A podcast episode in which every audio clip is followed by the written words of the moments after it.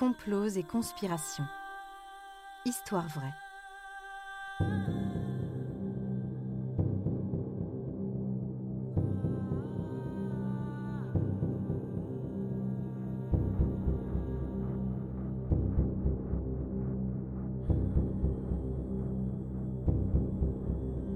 Un programme Studio Minuit. Idée originale John Mack. Musique David Rampillon.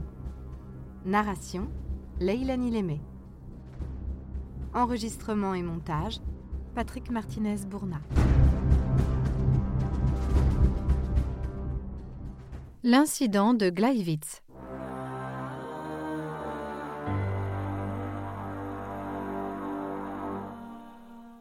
La Seconde Guerre mondiale a été amorcée par l'invasion de la Pologne par l'Allemagne, mais ce volet de l'histoire est moins connu que la suite du conflit.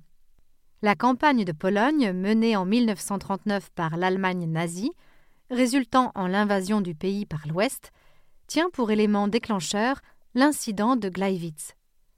Pourtant, cette attaque d'une station de radio allemande proche de la frontière polonaise est en réalité un prétexte pour démarrer la guerre, aussi appelée Opération Himmler, du nom du tristement célèbre dignitaire nazi qui conçut le plan, cet incident est ce qu'on nomme une opération de fausse bannière.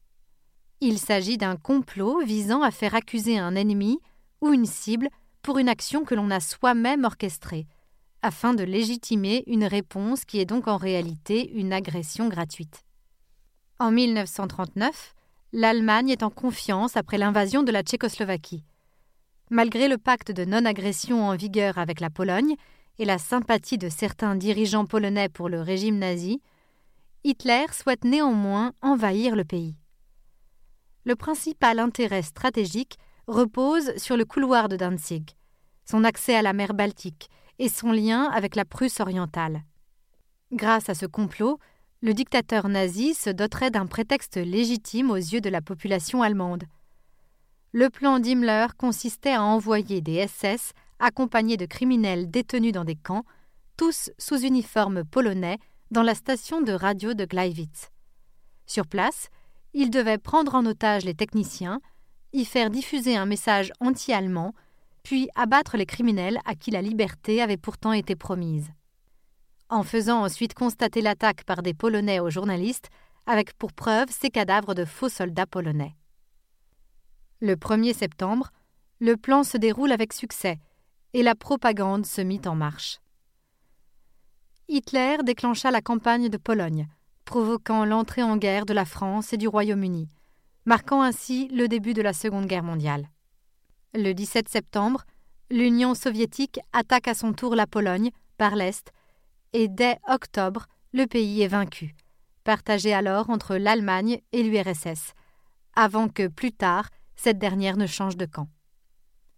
L'épisode méconnu de Gleiwitz, dont la ville s'appelle aujourd'hui Gliwice, représente finalement un symbole important des relations diplomatiques en Europe occidentale, de la campagne de Pologne et plus généralement dans la chronologie de la Seconde Guerre mondiale.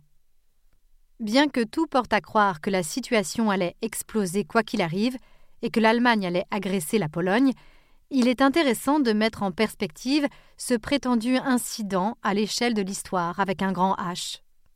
La mise en œuvre d'une manipulation fondée sur la propagande, avec le sacrifice de quelques prisonniers, au service d'un plan d'action militaire de grande ampleur, s'inscrivant dans un des plus grands conflits armés de l'histoire, donne le vertige quand on l'analyse a posteriori.